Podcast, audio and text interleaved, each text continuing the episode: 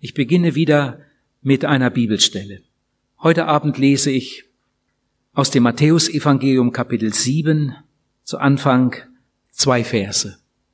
Ich glaube, die größte Predigt, die jemals auf der Erde gehalten wurde, war die Bergpredigt von Jesus.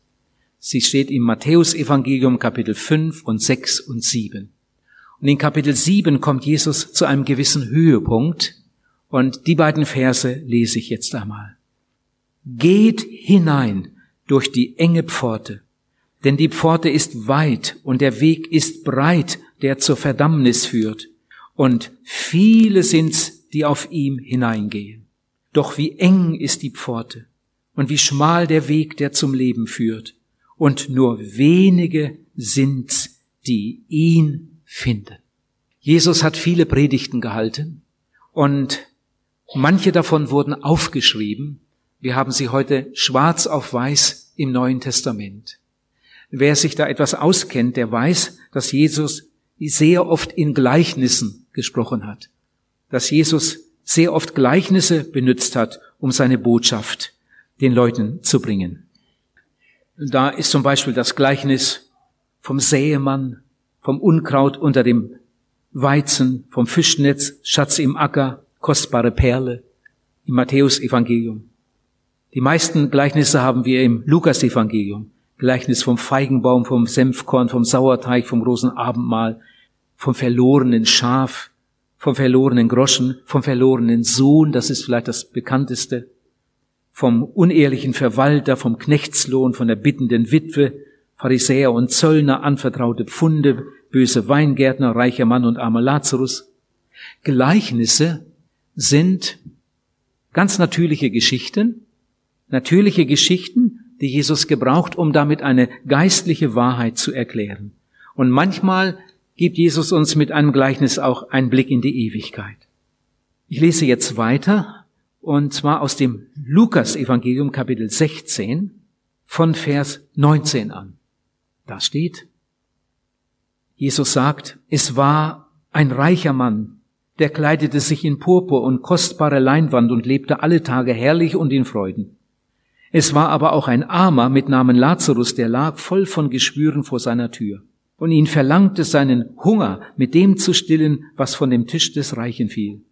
Es kamen sogar noch die Hunde und leckten an seinen Geschwüren. Als aber der Arme starb, wurde er von den Engeln in Abrahams Schoß getragen. Der Reiche aber starb auch und wurde begraben. Als er nun in der Hölle war, hob er in seiner Qual die Augen auf und sah Abraham von ferne und Lazarus in seinem Schoß. Und er rief, Vater Abraham, erbarme dich über mich und sende Lazarus, damit er seine Fingerspitze ins Wasser taucht und mir die Zunge kühlt, denn ich leide Pein in dieser Flamme. Abraham aber sagte, denke daran, mein Sohn, dass du dein Teil an Gutem schon in deinem Leben empfangen hast in gleichem Maß hat Lazarus nur Böses empfangen. Jetzt wird er hier getröstet und du wirst gepeinigt. Und darüber hinaus ist zwischen uns und euch eine tiefe Kluft, damit niemand, der von hier zu euch hinüber will, dorthin kommen kann. Und auch niemand von hier dort zu uns hinüber. Da sagte er, so bitte ich dich, Vater, dass du ihn in das Haus meines Vaters sendest, denn ich habe noch fünf Brüder die soll er warnen, damit sie nicht auch an diesen Ort der Qual kommen. Abraham sagte, sie haben Mose und die Propheten. Heute würden wir sagen, sie haben die Bibel. Sie haben Mose und die Propheten, auf die sollen sie hören. Er aber sagte, nein, Vater Abraham, sondern wenn einer von den Toten zu ihnen käme, so würden sie Buße tun. Er sagte zu ihm, hören Sie nicht auf Mose und die Propheten, so werden Sie sich auch nicht überzeugen lassen, wenn jemand von den Toten aufersteht. Es gibt keinen Gott, sagen einige Leute. Wenn es keinen Gott gibt, dann gibt es auch keine Auferstehung. Wenn es keine Auferstehung gibt, dann gibt es auch kein Gericht, dann gibt es keine Ewigkeit. Einige sagen, unsere Zukunft ist der Friedhof. Mit dem Tod ist alles aus, Schluss und vorbei. Tod ist tot, ein Meter zwanzig tief und dann ist alles zu Ende. So sprechen einige. Komisch ist nur, und das habe ich oft beobachtet, dass solche Spötter sehr unruhig werden, wenn es dann dem Tode näher geht. Eigentlich müsste es umgekehrt sein. Ich habe von einem Soldaten, der aus der Gefangenschaft zurückgekehrt war, gehört, dass er miterlebt hat, wie einer seiner Vorgesetzten an der Front schwer verletzt mit dem Tod kämpfte und er als junger Soldat kam in Panik und fragte diesen Haudegen, fürchten Sie den Tod? Und dann sagt er, nein, den Tod nicht, aber was danach kommt. Ich habe vor Jahren ein Buch gelesen, der Titel hieß Ihr Ende schauet an. In dem Buch war die Rede von vielen großen Männern der Vergangenheit, der Geschichte. Da war auch einiges über, über Voltaire geschrieben. Die Haushälterin von Voltaire, diesem großen Spötter, diesem großen Gotteslästerer, die Haushälterin war an seinem Sterbebett. Sie war ja die einzige, die er hatte. Und diese Haushälterin hat nach dem Tod von Voltaire gesagt, ich möchte für kein Geld der Welt noch einmal einen solchen Gottlosen sterben sehen. Die Bibel sagt, es ist dem Menschen gesetzt, einmal zu sterben. Nun, das wissen wir alle. Die Bibel sagt weiter, danach aber das Gericht. Sterben, das ist eine Tatsache. Gericht ist die nächste Tatsache. Sterben, das ist eine unumgängliche Tatsache. Und die Bibel fügt ebenso unerbittlich hinzu, danach aber das Gericht. Es gibt eine Ewigkeit. Ihr Lieben, denkt mal gut mit. Es gibt eine Ewigkeit. Und es ist interessant, das ist richtig spannend. In allen Religionen spricht man davon. Alle Völker ahnen etwas davon. Es gibt heidnische Völker, die ihren Verstorbenen teure Geschenke mit ins Grab geben. Das ist natürlich ein ganz großer Unsinn, aber was steht denn dahinter? Warum machen sie das? Sie glauben, dass es eine Auferstehung gibt. Und weil niemand weiß, wann sie ist, möchten sie diesem Verstorbenen eine ganz große Freude machen. Wenn nämlich die Auferstehung plötzlich kommt und dieses kostbare Geschenk da liegt, dann wird er sehen, wie sehr man äh, den Verstorbenen verehrt hat, geschätzt hat, geliebt hat. Und so werden die Geschenke immer wieder abgeholt und wieder andere hingelegt. Es gibt sogar heidnische Völker, die ihren Verstorbenen Speisen ins Grab geben. Die werden dann immer wieder weggeholt, dann werden wieder frische Sachen hingestellt, für den Fall, dass plötzlich die Auferstehung kommt, damit sie dann etwas Gutes haben und sehen, wie sehr man sie verehrt und geliebt hat. Das ist natürlich alles unsinnig, aber dahinter steht eben diese Meinung dieser Leute oder diese Ahnung oder dieser Glaube, mit diesem Leben ist nicht alles vorbei. Jetzt möchte vielleicht jemand sagen, nun, diese Leute da, die sind eben so primitiv und, und, und darum glauben sie so etwas. Die sind ungebildet, aber so einfach kann man sich das nicht machen. Denkt einmal an die vielen, vielen Tausenden von Spiritisten, die wir in Deutschland haben in den spiritistischen Zirkel. Denkt einmal an die Freimaurer. Ihr Lieben, das sind keine primitiven Leute, das, das sind die oberen Zehntausend. Das ist die Elite. Die trifft sich da. Und in diesen Kreisen hat man ganz bewusst Umgang mit der jenseitigen Welt. Frage die Dichter und Denker der Vergangenheit. Frage die Klugen und Weisen aller Zeiten. Sie alle haben sich zum Teil sogar sehr intensiv mit dem Jenseits beschäftigt, sich Gedanken gemacht über Ewigkeit und viel darüber geschrieben. Natürlich ist vieles, was sie sagen und schreiben, völlig falsch. Aber dass sie sich überhaupt damit beschäftigen, das ist ein Zeichen dafür, dass jeder Mensch da innen drin irgendwie diese Ahnung hat, mit diesem Leben ist nicht alles vorbei. Ich möchte sogar sagen, der Mensch trägt da innen drin so ein Urwissen. Trotz Sündenfall hat der Mensch dieses Urwissen, mit diesem Leben ist nicht alles vorbei. Als Jesus am Kreuz hing, da machte er kurz vor seinem Tod noch eine ganz interessante Erfahrung. Neben ihm hingen zwei Verbrecher und der eine Verbrecher, der hat besonders gut zugehört und zugeschaut und in seinen Qualen, in seinen fast unvorstellbaren Schmerzen hat er es doch geschafft, das alles irgendwie aufzunehmen und, Und wahrscheinlich ist ihm da vieles aufgegangen, das, was er schon als Junge vielleicht in der Synagoge gehört hatte. Und er merkt, das, was sich hier abspielt, das stimmt ja alles mit dem überein, was die Propheten gesagt haben. Und mit einem Mal merkt er, das ist der Messias, der hier neben mir hängt. Er kommt zur Sündenerkenntnis. Er bekehrt sich im letzten Augenblick und wendet sich an Jesus und ruft in seiner Not, Herr, denk an mich. Herr, vergiss mich nicht. Herr, denk an mich, wenn du mit deinem Königreich kommst. Und Jesus sieht ihn an. Vielleicht hatten diese Augenpaare sich vorher schon ein paar Mal begegnet. Jesus sieht diesen, diesen großen Sünder an. Und dann sagt Jesus zu ihm, du wirst mit mir im Paradies sein. Du wirst nicht in die Verdammnis gehen, sondern du, das sagt er nicht zu dem anderen, du wirst mit mir im Paradies sein. Das ist eine, eine wunderbare Aussage. Kann man sich etwas Schöneres vorstellen, auf dem Sterbebett kurz vor dem Tod aus dem Munde Jesu so eine Zusage zu bekommen? Aber diese wunderbare Christenhoffnung hat eine ernste Kehrseite. Die Bibel sagt, es gibt ein ewiges Leben in der Herrlichkeit und andererseits spricht die Bibel vom breiten Weg, der zur Verdammnis führt und Jesus sagt sogar, viele sind es, die da hineingehen. Heute Abend wollen wir uns einmal mit unserer Zukunft beschäftigen. Wir haben gestern Abend schon damit begonnen und, und heute wollen wir dieses Thema noch einmal aufgreifen und noch etwas tiefer gehen. Wo geht unsere Reise eigentlich hin? Tod und was dann? Ich möchte euch sagen, und das meine ich wirklich so, ich predige viel, viel lieber über den Himmel als über die Hölle. Aber wir haben alle schon so viel von der Liebe Gottes gehört und von seinen guten Plänen und über den Himmel. Eigentlich müssten wir alle vorbereitet uns darauf freuen und dem Himmel entgegengehen. Stattdessen verlieren sich die allermeisten Menschen in, in der Sünde und, und denken überhaupt nicht über Sterben und über Ewigkeit nach.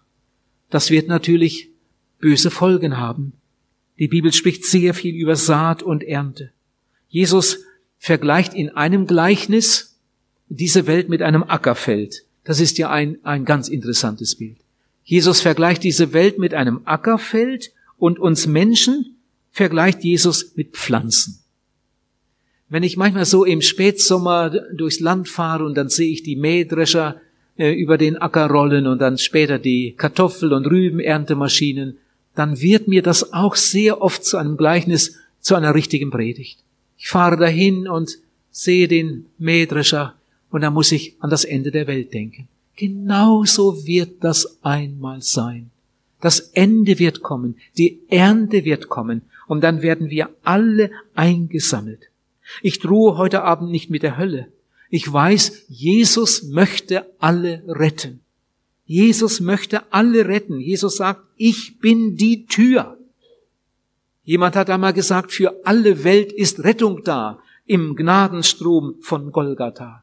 Hört ihr Lieben, theoretisch könnte jeder Mensch gerettet werden. Wenn heute Abend einer von hier wegginge und dann sagen würde, ich hätte hier mit der Hölle gedroht, dann müsste man ihm schon sagen, du hast nicht richtig zugehört. Du hast nicht richtig zugehört. Er hat es doch immer und immer wieder betont, dass Gott alle lieb hat, dass Gott alle retten möchte, dass die Tür für alle offen steht. Theoretisch könnte jeder Mensch gerettet werden, wenn sie nur wollten. Aber die meisten wollen nicht. Darf ich gerade einmal fragen, lieber Zuhörer, bist du gerettet? Bist du bereit, Gott zu begegnen? Kannst du erzählen von einer Stelle in deinem Leben, wo du deinen verlorenen Zustand erkannt hast wo du mit deiner Sünde und Schuld im Gebet zu Jesus gegangen bist mit der Bitte um Vergebung, das ist Bekehrung. Hast du das erlebt? Kannst du davon erzählen? Ist da irgendwo eine Stelle in deinem Leben, wo du, nachdem du deine Sünden abgegeben hast, du dein Herz geöffnet und Jesus Christus aufgenommen hast als deinen Heiland und der Retter? Es gibt keinen katholischen Himmel. Es gibt keinen evangelischen Himmel, keinen baptistischen, keinen methodistischen, keinen mennonitischen. Es gibt nur einen Himmel für die Kinder Gottes. Natürlich müssen unsere Kirchen auch irgendwie einen Namen haben, das ist in Ordnung.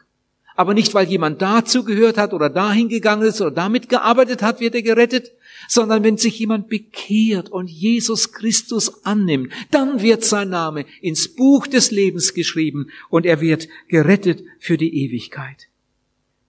In Matthäus 7, Vers 19 sagt Jesus, das ist auch die Bergpredigt, ein fauler Baum wird abgehauen und ins Feuer geworfen.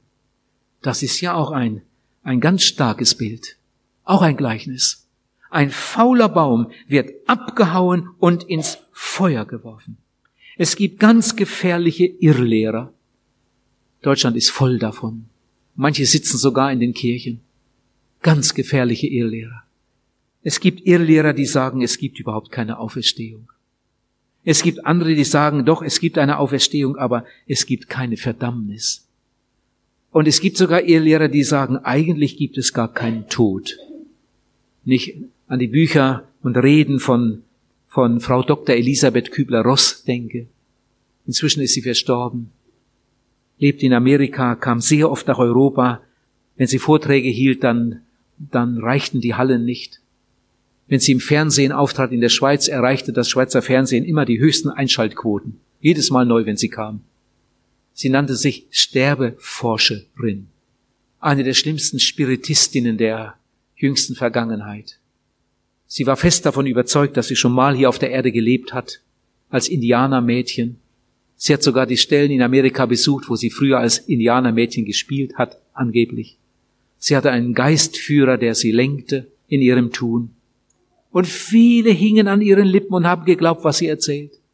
Frau Dr. Elisabeth Kübler-Ross sagte sogar, dass das, was wir Sünde nennen, dass Gott darüber nur lächelt.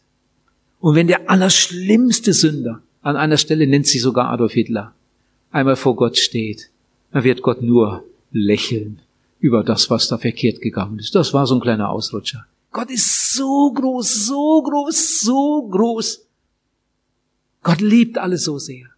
Wenn ein Mensch stirbt, dann geht er durch einen Tunnel hindurch. Und auf der anderen Seite wird er von Lichtgestalten begrüßt, empfangen, bei herrlichster Musik. Und viele Leute glauben an solche schrecklichen Irrlehren. In der Bibel steht, wenn jemand etwas anderes predigt als das, was in der Bibel steht, der sei verflucht. Es gibt so viele verfluchte Redner und Rednerinnen. Es gibt so viele verfluchte Bücher. Darauf liegt der Fluch von Gott her. Aber Menschen greifen danach und hören diese Botschaften, weil sie ihnen entgegenkommen, weil sie die Sünde mehr lieben als Gott. Die Bibel spricht sehr, sehr viel über Auferstehung und über Gericht, über Verdammnis. Jesus selbst hat viel über Gericht und über Verdammnis geredet. Von Jesus kommt ja auch diese Geschichte, die ich gerade gelesen habe. Jesus spricht da von einem reichen Mann, den Namen kennen wir nicht. Und dann spricht er von einem armen Mann, der hieß Lazarus. Lazarus bedeutet auf Deutsch, Gott hilft. Womit Jesus vielleicht auch etwas Wichtiges erklären wollte. Äh, wir wissen nicht so viel über diese beiden Männer, aber das wenige, was da geschrieben steht, ist eigentlich schon genug. Dieser reiche Mann, man kann sich vorstellen, wie der gelebt hat. Er ließ andere für sich arbeiten, er feierte Feste und so ging er durch den Tag. So leben viele heute auch. Und zur selben Zeit lebte dieser arme Lazarus ganz anders. Ihm ging's ganz dreckig. Ich nehme an, dass dieser Lazarus nicht verheiratet war, dass er keine Kinder hatte. Vielleicht hatte er auch keine Geschwister, seine Eltern waren schon verstorben. Er war allein, damals gab es keine Rente, es gab keine Pflegeheime wie heute. Er muss in einer furchtbaren Lage gewesen sein.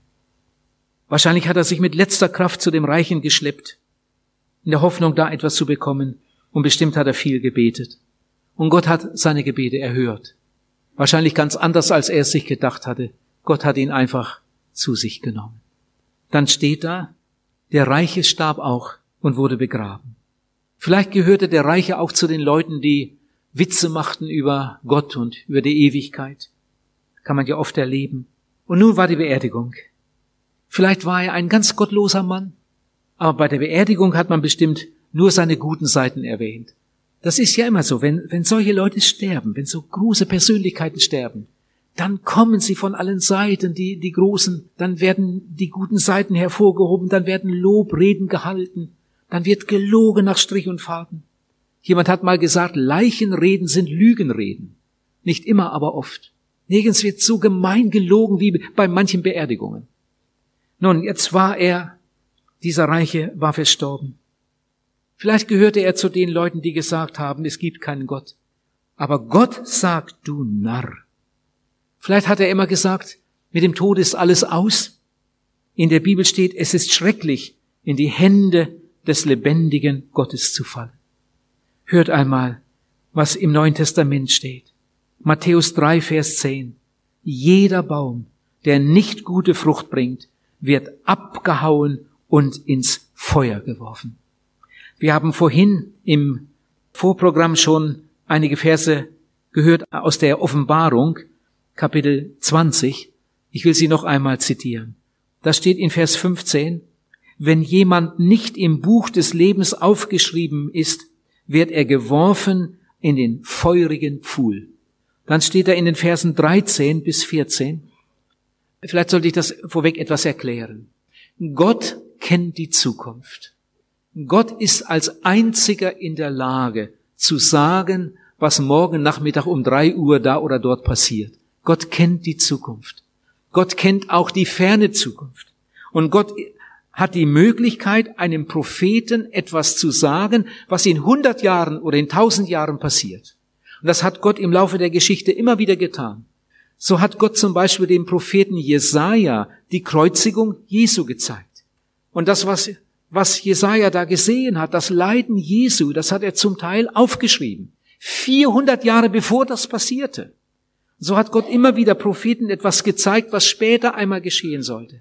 Nachdem Jesus in den Himmel gefahren war, hat er vom Himmel her dem, seinem Jünger Johannes eine Offenbarung gegeben, die haben wir ja in der Bibel, und hat ihm Dinge gezeigt, die erst Jahrhunderte und sogar Jahrtausende später geschehen sollte. Ja, Gott hat dem Johannes sogar gezeigt, wie es am jüngsten Tag beim Gericht zu und her gehen wird. Und Johannes hat es niedergeschrieben. Was hat Johannes denn da gesehen in dieser Vision? Das Meer gibt die Toten heraus, die darin sind. Und der Tod und sein Reich geben die Toten raus, die darin sind. Und sie werden gerichtet an jeder nach seinen Werken. Und der Tod und die Totenwelt werden in den feurigen Pfuhl geworfen. Das ist der zweite Tod. Ihr Lieben, das ist der Ort. Man kann sich das schlecht vorstellen. Ich glaube, man kann sich das überhaupt nicht vorstellen. Auf jeden Fall ist es ein Ort des Grauens. Es gibt viele Spötter, die darüber ihre Witze machen. Wie oft kommen da Filme ins Kino, Hölle, in die Hölle und wieder zurück oder was weiß ich was. Man macht seine Sprüche, man macht seine Witze. Es gibt Leute, die machen Witze über Petrus. Wenn ihnen das Wetter nicht gefällt, dann schimpfen sie auf Petrus, als ob Petrus etwas damit zu tun hätte. Es gibt Leute, die machen Witze über den Heiligen Geist. Es gibt Leute, die machen Witze über die Hölle. Da sitzen sie zusammen mit der Bierflasche und irgendwie kommen sie mit einem Mal auch auf Sterben zu sprechen und einer erwähnt dann das Wort Hölle und dann sagt ein anderer, naja, wenn es dann sowas gibt, dann haben wir keine Heizölsorgen mehr. Da ist es ja dann schön warm.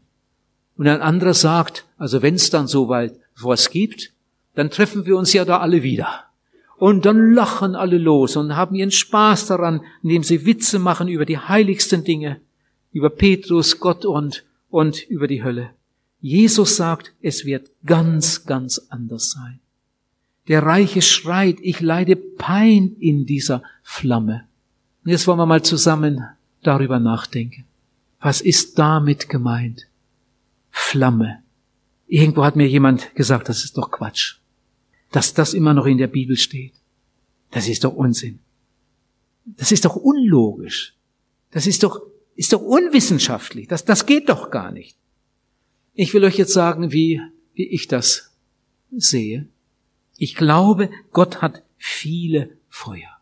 Da steht zum Beispiel in Matthäus Kapitel 3, Vers 11, wenn Jesus kommt, das hat Johannes der Täufer gesagt, ich taufe euch mit Wasser, aber der nach mir kommt, der wird euch mit dem Heiligen Geist und mit Feuer taufen. Was ist denn das für ein Feuer?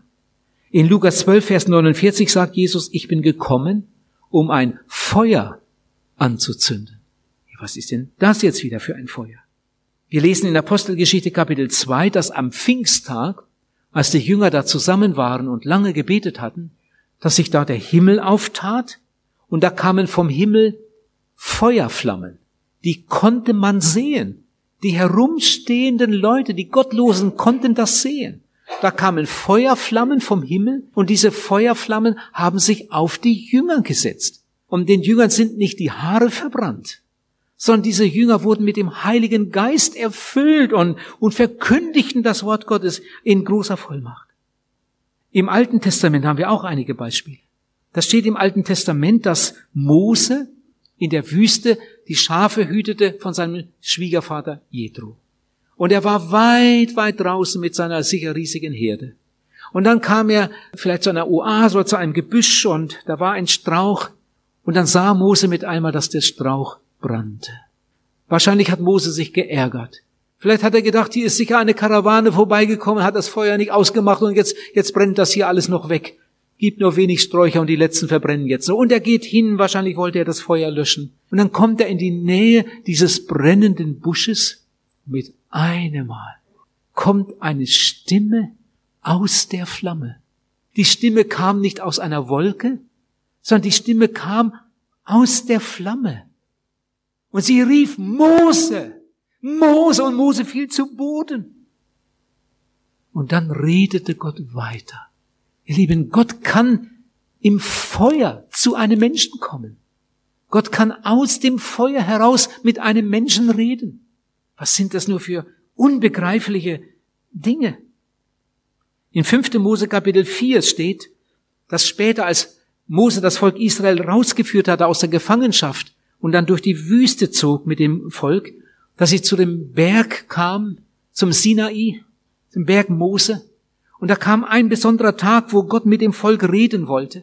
Und da hat Gott zu Mose gesagt, er soll es dem ganzen Volk sagen, dass sie den Berg nicht berühren sollen. Gott wird aus dem Feuer mit dem Volk reden. Und die Leute nahmen Abstand. Und dann kam Gott und dann stand der ganze Berg in Flammen. Also ich war schon ein paar Mal da, war schon ein paar Mal da oben drauf auf dem Moseberg. Da gibt's überhaupt keine Bäume, da sind keine Pflanzen. Das ist einfach Felsen, das ist Stein. Und dieser ganze Berg Moses stand in Flammen.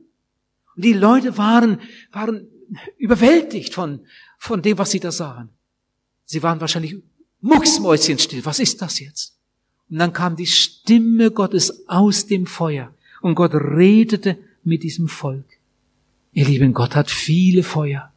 Gott hat viele Feuer. Ich habe beim Nachdenken auch an die Gewissensqualen gedacht, die jemand haben kann. Vielleicht ist das der Wurm, der nicht stirbt und das Feuer, das nicht erlischt. Das qualvoll nagende Gewissen. Oder Gott hat viele Feuer. Und ich glaube, es gibt Dinge, die brennen ärger als das Feuer, das wir vom Ofen her kennen. Aber ich glaube auch, das ist jetzt fast ein bisschen gefährlich, was ich sage, aber ich wollte euch ja sagen, wie ich das sehe. Ihr Lieben, ich glaube, dass das Feuer, von dem Jesus hier spricht, nichts zu tun hat mit dem Feuer, das wir vom Kamin her kennen. Jesus gebraucht hier auch ein Bild. Wie verheerend kann Feuer sich auswirken? Welche Schmerzen kann Feuer verursachen? Und Jesus gebraucht hier dieses, dieses starke Bild. Das ist kein Feuer, wie wir es im Kamin haben. Wenn wir irgendwo ein Feuer anmachen, dann wird es hell. Aber Jesus sagt, in der Hölle ist äußerste Finsternis. Das muss man sich mal vorstellen. Äußerste Finsternis. Wenn wir irgendwo ein Feuer anmachen, dann wird es warm. Aber Jesus sagt, da ist Heulen und Zähneklappen. Jesus gebraucht hier ein ganz starkes Bild, um uns ein ganz klein wenig ahnen zu lassen, wie schrecklich das sein muss, von Gott getrennt zu sein. Da gibt es Leute, die glauben, dass man ins Fegefeuer kommt, wenn man gestorben ist. Und dass man dann, wenn die, die noch leben sind, möglichst viele Messen lesen lassen, da irgendwann wieder rauskommt. Was sind das nur für menschliche, primitive Vorstellungen? Was manche Leute schon für Geld ausgegeben haben, um Messen lesen zu lassen für ihre verstorbenen Eltern oder wer immer es war. In der Hoffnung, dass sie aus dem Fegefeuer schneller rauskommen. Ihr Lieben, so etwas lehrt die Bibel nicht. Die vom Teufel verführten Menschen, und das sind ja Millionen und Abermillionen, die taumeln dem Höllenabgrund entgegen. Aber den hat der Teufel so getarnt, dass man ihn nicht sieht. Wenn jemand zu mir kommt und sagt, Herr Pals, das glaube ich alles nicht. Ich sehe und höre, mit welchem Eifer Sie das da predigen. Sie scheinen das sogar zu glauben. Aber ich glaube das alles nicht. Ich glaube das alles nicht. Ihr Lieben, ich weiß, dass viele das alles nicht glauben. Aber das ist ja gerade ihr Dilemma. Darum gehen sie ja zugrunde. Wer nicht glaubt, wird verdammt werden. Wenn sie glauben würden, dann würden sie sich ja bekehren und dann würden sie gerettet werden. Das Wesen der Verführung ist so unheimlich. Ihr Lieben, könnt ihr noch, seid ihr noch wach? Heute Abend muss man mitdenken. Das Wesen der Verführung besteht darin, dass der Verführte nicht weiß, dass er verführt ist. Oh, den Satz sollte man sich fast aufschreiben und zu Hause weiter darüber nachdenken. Das Wesen der Verführung besteht darin, dass der Verführte nicht weiß, dass er verführt ist. Es gibt Verführung in der Politik. Es gibt Verführung auf sexuellem Gebiet. Da ist ein Mädchen, das gibt sich einem Mann hin, weil es an seine Lügen glaubt. In Wirklichkeit ist der Mann verheiratet, hat Kinder und, und gaukelt diesem Mädchen vor, dass er es liebt und dass er es heiraten möchte und dass er viel Geld hat und, und was weiß ich was alles. Und das Mädchen glaubt seinen Lügen und lässt sich verführen. Das Wesen der Verführung besteht darin, dass der Verführte nicht weiß, dass er verführt ist. Ich glaube, die schlimmste Verführung ist die religiöse Irreführung. Und solche Leute sitzen in unseren Versammlungen. Manche schmunzeln, wenn sie uns reden und singen hören. Ihnen scheint das alles so primitiv und sie merken gar nicht, dass sie die Verführten sind, die Verblendeten. Und darum muss darüber geredet werden. Jesus hat zu dem Apostel Paulus gesagt, du sollst zu den Menschen gehen und du sollst ihnen die Augen öffnen, damit sie sich bekehren. Und das ist gestern Abend passiert. Einigen sind gestern Abend die Augen aufgegangen. Plötzlich haben sie gemerkt, das stimmt. Wenn das stimmt, dann darf ich nicht so weiterleben. Wenn ich so in die Ewigkeit gehen würde, ich würde ewig verloren sein. Aber das will ich ja nicht. Und sie sind gekommen und haben ihr Leben Jesus geweiht. Das Evangelium ist eine frohe Botschaft. Manchmal gehen Leute so weit, jetzt müsst ihr wieder gut mitdenken. Ich bekomme das manchmal sogar als Vorwurf zu hören, dass jemand sagt, das Evangelium ist eine Frohbotschaft und keine Drohbotschaft. Ich weiß nicht, wie die Leute die Bibel lesen. Das Evangelium ist in erster Linie eine Frohbotschaft. Nie hat jemand etwas Schöneres gesagt als das Evangelium. Nie kann ein Mensch irgendwo etwas Schöneres hören als diese gute Nachricht von der Liebe Gottes. Es ist die schönste Botschaft, die beste Botschaft, die je gesagt und gehört werden konnte. Aber genauso ist das Evangelium andererseits eine Drohbotschaft. Oh, lies einmal das Neue Testament, lies die Evangelien, lies die Predigten von Jesus, lies die Predigten der Apostel, lies die Briefe der Apostel. Wie oft steht da wehe, wie oft werden die Leute ermahnt? Wie oft wird den Leuten gesagt, wenn ihr nicht treu seid, wenn ihr den Weg nicht zu Ende geht, dann, dann kommt das Gericht. Wer Gnade predigt, ohne das Gericht zu erwähnen, der predigt billige Gnade. Der hat Schlagseite. Der verkündigt nur die halbe Wahrheit, nur die halbe Bibel. Ein schottischer Erweckungsprediger, den Gott gewaltig gebraucht hat, schon in der Ewigkeit hat einmal gesagt, wer mir von einem Gott der Gnade spricht, ohne in ihm auch den Gott des Gerichtes zu sehen, den halte ich ohne Zögern für einen Dummkopf seiner eigenen Einbildung.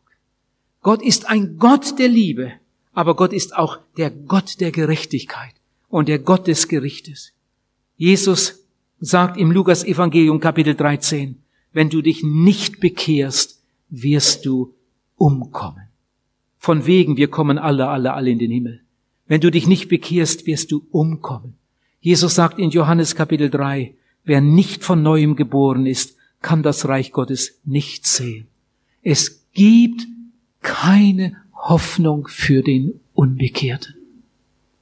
Du könntest sogar Mitarbeiter sein in der Kirche, in der Kinderarbeit mitmachen, in der Jugendarbeit mitmachen, irgendwann ein Theologiestudium beginnen und es mit, und es erfolgreich abschließen.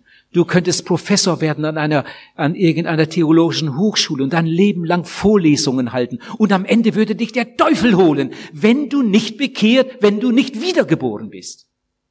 Durch gute Werke wird kein Mensch selig. Durch Wissen wird kein Mensch selig, sondern gerettet wird man, wenn man seinen verlorenen Zustand erkennt, damit zu Jesus kommt und sich bekehrt und Jesus aufnimmt als seinen Heiland und Retter. Danach möchte Gott uns gebrauchen in irgendeinem Dienst, vielleicht auch als theologischer Lehrer.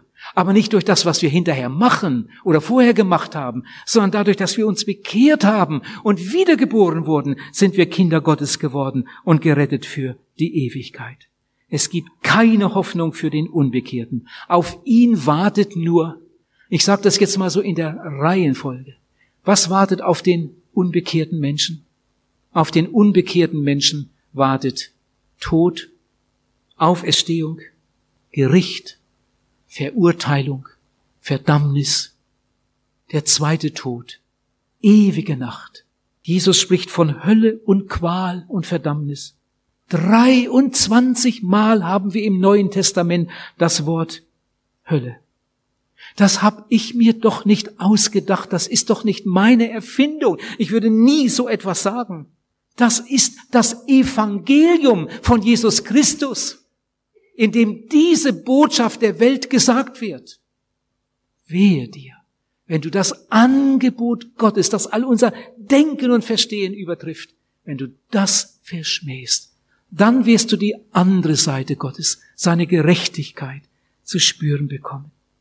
Da sagt jemand, ich glaube das alles nicht. Mit dem Tod ist alles aus.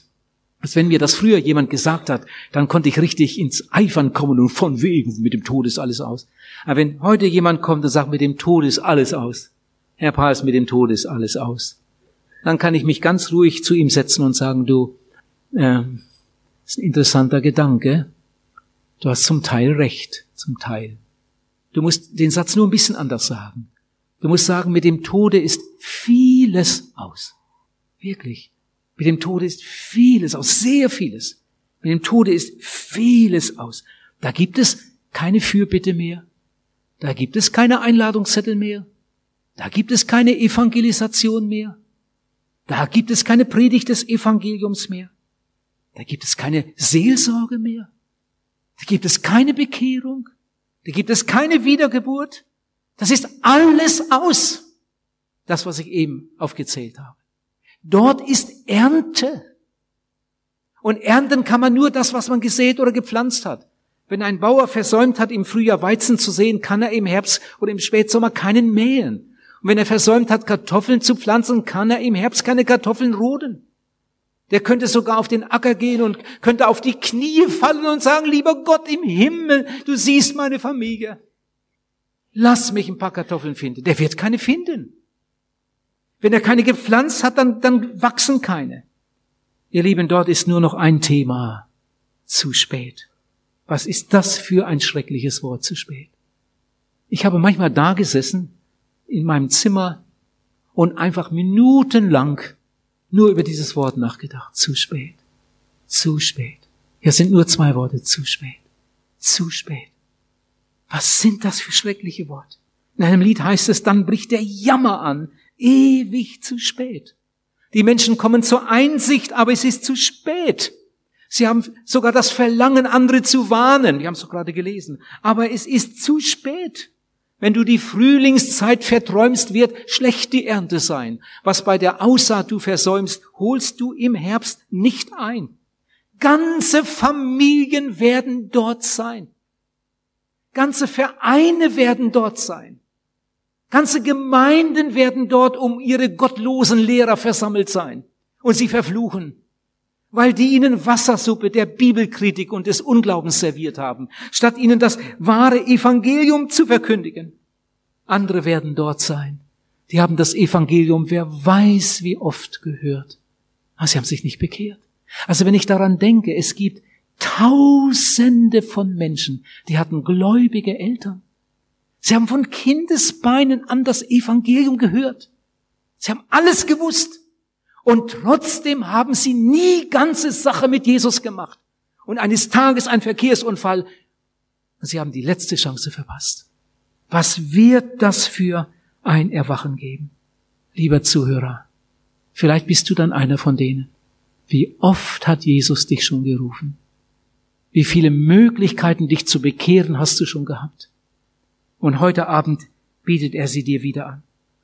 In Römer Kapitel 2 steht, von denen, die verloren gehen, Jammer und Herzeleid wird über all die Menschen kommen, die in der Sünde weitergelebt haben, statt der Wahrheit zu gehorchen.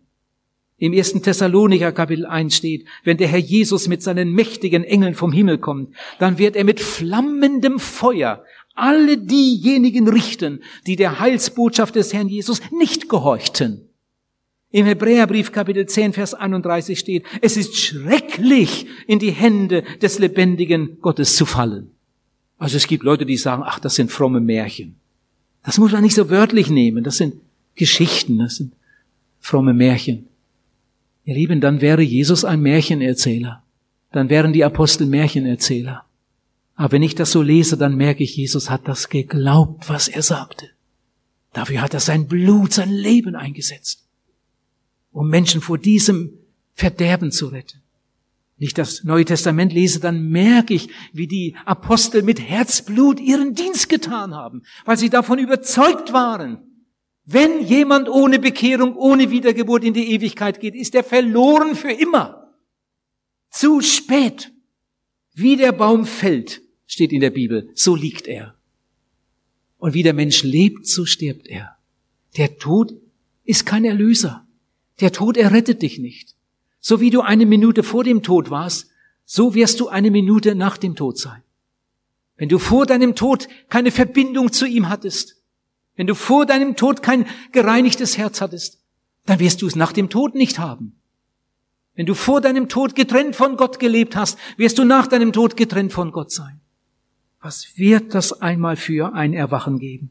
Für Millionen und Abermillionen von Menschen. Im Psalm 22, Vers 30 steht, vor ihm werden die Knie beugen alle, die im Staube, zum Staube hinabfuhren. In Daniel 12 steht, viele, die im Staube liegen, werden auferstehen die einen zum ewigen Leben, die anderen zur ewigen Schmach und Schande. Jesus sagt in Johannes 5, Vers 28, alle, alle, die gestorben sind, werden die Stimme des Sohnes Gottes hören und sie werden hervorkommen.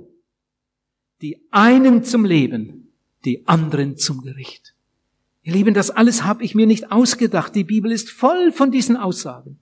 In Jesaja Kapitel 26 im Alten Testament. Jesaja Kapitel 26. Deine Toten werden leben. Deine Leichname werden auferstehen. Die Erde wird ihre Toten herausgeben. Jesaja 26, Vers 19. Ich weiß nicht, ob du den Mut hast und dir heute Abend die Freiheit nehmen willst, das alles einfach so unter den Tisch zu kehren und sagen, das mag für einige gelten, aber mit mir hat Gott ein anderes Konzept. Nochmal Offenbarung 20. Und das Meer gibt die Toten heraus, die darin sind. Der Tod und sein Reich geben die Toten heraus, die darin sind. Und sie werden gerichtet werden, ein jeder nach seinen Werken. Und der Tod und die Totenwelt werden in den feurigen Pfuhl geworfen. Das ist der andere Tod. In Ezekiel Kapitel 33, Vers 11 steht, jetzt will ich wieder die andere Seite zeigen. Gott will nicht, dass der Sünder in seiner Sünde sterbe, sondern dass er sich bekehre und lebe. Gottes Lieblingsbeschäftigung ist Sünden vergeben. Nichts tut er lieber als das.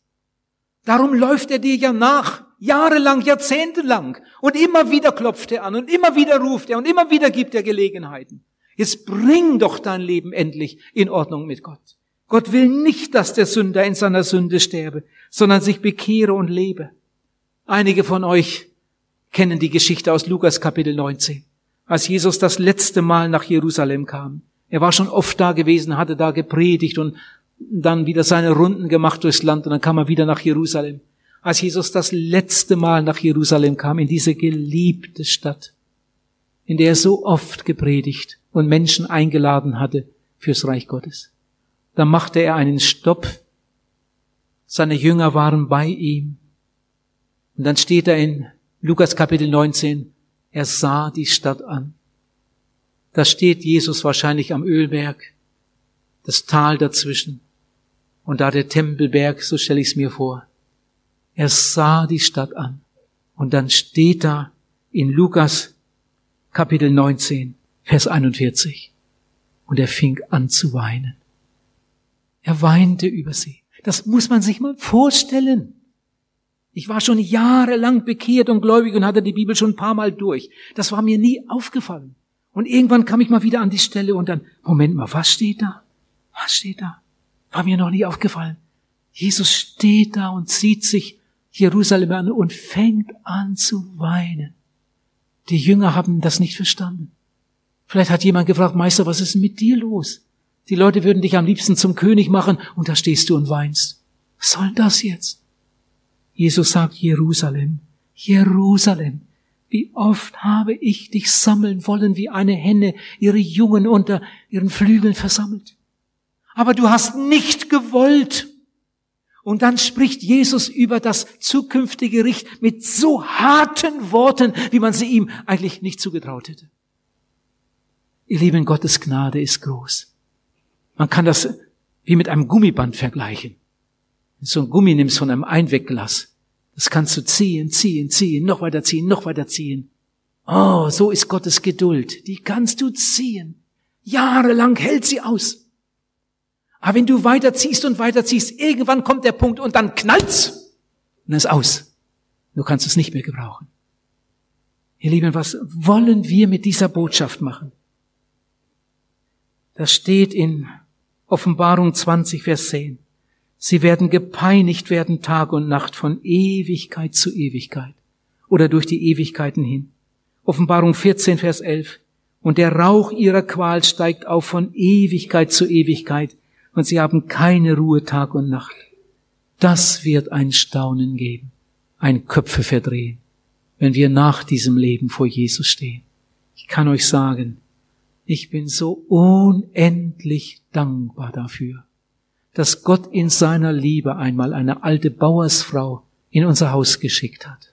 Und diese alte Bauersfrau hat meinem Vater ein Buch geschenkt von Werner Heugelbach.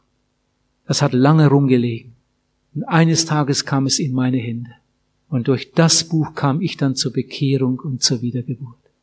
Ich weiß nicht, wie viel tausendmal ich Gott schon dafür gedankt habe. Es vergeht fast kein Tag, an dem ich nicht irgendwo an einer Stelle in meiner persönlichen stillen Zeit in meinem Gebet ihm sage, Herr Jesus, ich danke dir, dass ich dein Eigentum bin. Ich danke dir, dass mein Name im Buch des Lebens steht. Ich danke dir, dass ich dir gehören darf, dass du mich gerettet hast und dass ich dir jetzt sogar dienen darf. Ich habe so viel Mist gebaut. Wenn ich an mein altes Leben denke, ich war ja nicht immer Christ. Und dann kam Jesus und hat mir alles vergeben. Ich durfte ihn aufnehmen, durfte wiedergeboren werden und seitdem mit ihm gehen. Und darf jetzt sogar anderen zeigen, wie, wie man das macht, um gerettet zu werden. Oh, wie gut ist Gott. Nachdem ich mich bekehrt hatte damals, fragte jemand mich, kennst du eigentlich die Radiosendungen vom Jans-Team, die Mittwoch morgens immer von Radio äh, Luxemburg, lange Welle kommen? Hm, nie gehört. Am nächsten Mittwoch saß ich morgens um fünf am Radio und habe gedreht und gesucht. Plötzlich hatte ich's.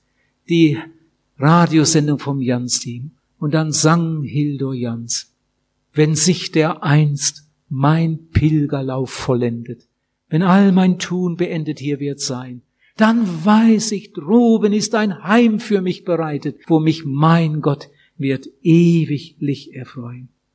Jesus hat gesagt, Vater, ich will, dass wo ich bin, auch die bei mir seien, die du mir gegeben hast.